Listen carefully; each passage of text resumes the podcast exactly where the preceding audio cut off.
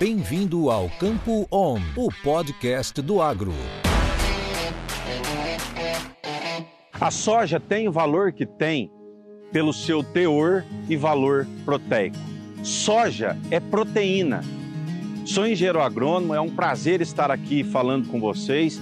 E o meu objetivo aqui hoje nesse vídeo é apresentar o conceito FBN-PK. Dias atrás me encantei com uma frase que eu li o nitrogênio é o construtor da proteína.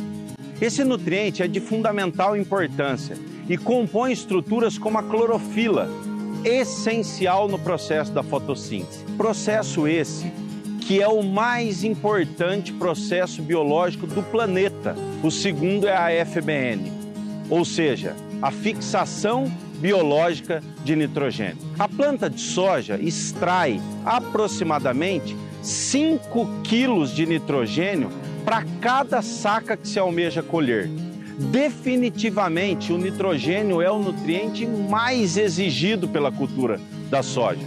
E o melhor de tudo é que um bom manejo de FBN se faz com uma relação custo-benefício que nenhuma outra tecnologia é capaz de proporcionar. Falando em números, a planta de soja exige aproximadamente três vezes mais nitrogênio do que potássio e 12,5 vezes mais nitrogênio do que fósforo. A pergunta é: se o nitrogênio é o mais exigido e um bom manejo de FBN custa relativamente pouco, por que não priorizarmos a FBN? Convido todos vocês a prestarem atenção nesse conceito. FBNPK faz toda a diferença na cultura da soja e faz bem para o seu bolso.